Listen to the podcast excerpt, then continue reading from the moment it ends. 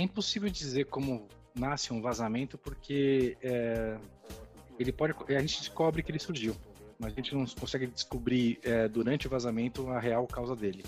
Um vazamento geralmente ele tem a ver com erros de processos, erros de tecnologia ou erros humanos. Mas não existe uma fórmula mágica que diga o que aconteceu. Bom, basicamente, é, o que grandes relatórios e pesquisas têm demonstrado é que o principal gargalo, o principal ponto de vulnerabilidade é muitas vezes o elemento humano, né? A gente também tem a engenharia social, a velha e boa engenharia social também, em que aí o indivíduo só precisa de um pouquinho de, de conhecimento e tempo. Ele tem muito tempo disponível. Então, hoje em dia, com uma meia dúzia de rede social aí que a gente está cadastrado, um indivíduo que se dispõe a analisar perfis nas redes sociais, ele consegue, em uma, duas horas, já construir um pequeno perfil nosso. A gente traça as nossas relações a partir dos nossos dados, né, que nos identificam, né? Então, é, quando seus dados eles são vazados ou tem algum incidente de segurança, de fato você vai estar sujeito a uma série de aquilo que a gente chama de furtos de identidade, né? Que é muitas vezes alguém se passar pelo Bruno, tentar criar uma conta no banco, tomar algum empréstimo. Um dos grandes problemas que existiam até hoje é que o usuário não tinha a menor ideia de como por quem e quantas vezes esses dados estavam sendo utilizados através do mundo. Né? Então, era comum a gente ter uma venda de bases de dados e de cadastro, e esse cadastro incluía dados de pessoas que já até faleceram. Né? Uh, ou então, você fazer um cadastro numa loja e essa loja, achando que poderia, ou por não ter uma, uma lei que falasse que não poderia, vendia compartilhar esses dados com outras lojas de outros mercados e de outros segmentos. Né? Agora, com a LGPD especificamente, isso fica um pouco mais claro.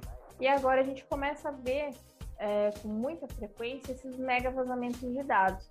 Não é que eles estão existindo agora, é, eles já aconteciam e a gente não sabia, na realidade, né? Hoje a gente já sabia muito tempo depois, porque é, as empresas acabavam abafando essas notícias. A lógica de, de produção de dados ela é muito parecida com a do ambiental, né? Então, depois que estoura a barragem, não tem muito o que fazer, o dano está tá feito. Então, por isso, sobretudo, é, o que se fazer antes de um vazamento é extremamente importante. Né?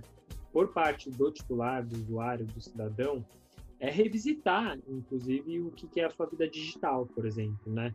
É, a gente costuma brincar, por que não fazer uma desintoxicação, né? um detox né? dos aplicativos que você tem no seu aparelho celular, que você instalou um dia, esqueceu, mas ele continua te consumindo, ele continua consumindo seus dados. E, e é nele que pode acontecer esse incidente de segurança, esse vazamento. É, mas isso não é única e exclusiva responsabilidade do cidadão, ele é a parte mais fraca, né, a parte mais vulnerável. Né? E por parte disso, é, quem trata esses dados precisa criar tanto mecanismos administrativos como organizacionais para isso. Não estou falando apenas de criptografia ou de tecnologias de segurança da informação super sofisticadas, mas eu estou falando de coisas básicas e que são relativamente velhas, como, por exemplo, criar uma política de um ciclo de vida dos dados. Por exemplo, o dado ele nasce, ele cresce e depois ele morre, ele tem que ser descartado. O nosso cuidado é saber que a gente está lidando com empresas que tenham o mesmo cuidado com os dados que nós teríamos ou que nós achamos necessário. Né? Eu não consigo controlar um vazamento, leis como a LGPD são leis gerais. Elas são feitas para criar uh, uma série de gatilhos que obriga, que vai obrigar e já obriga as empresas a ter uh, normas preventivas e reativas.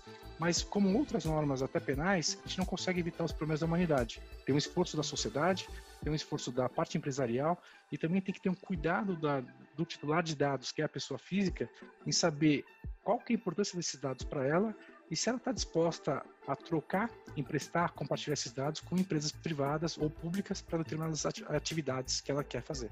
Mais uma vez, é, proteção de dados, é, ela não trabalha com a ideia de eu ser um eremita.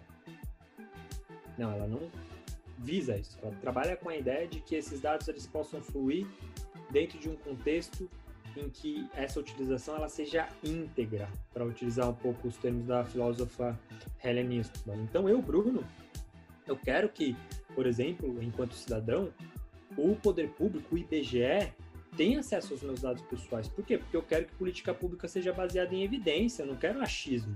Eu quero que a ciência paute políticas públicas. Acho que é muito importante ter isso claro, né? A produção de dados pessoais, ela visa promover, não restringir o uso e o fluxo de dados, mas desde que isso seja governado.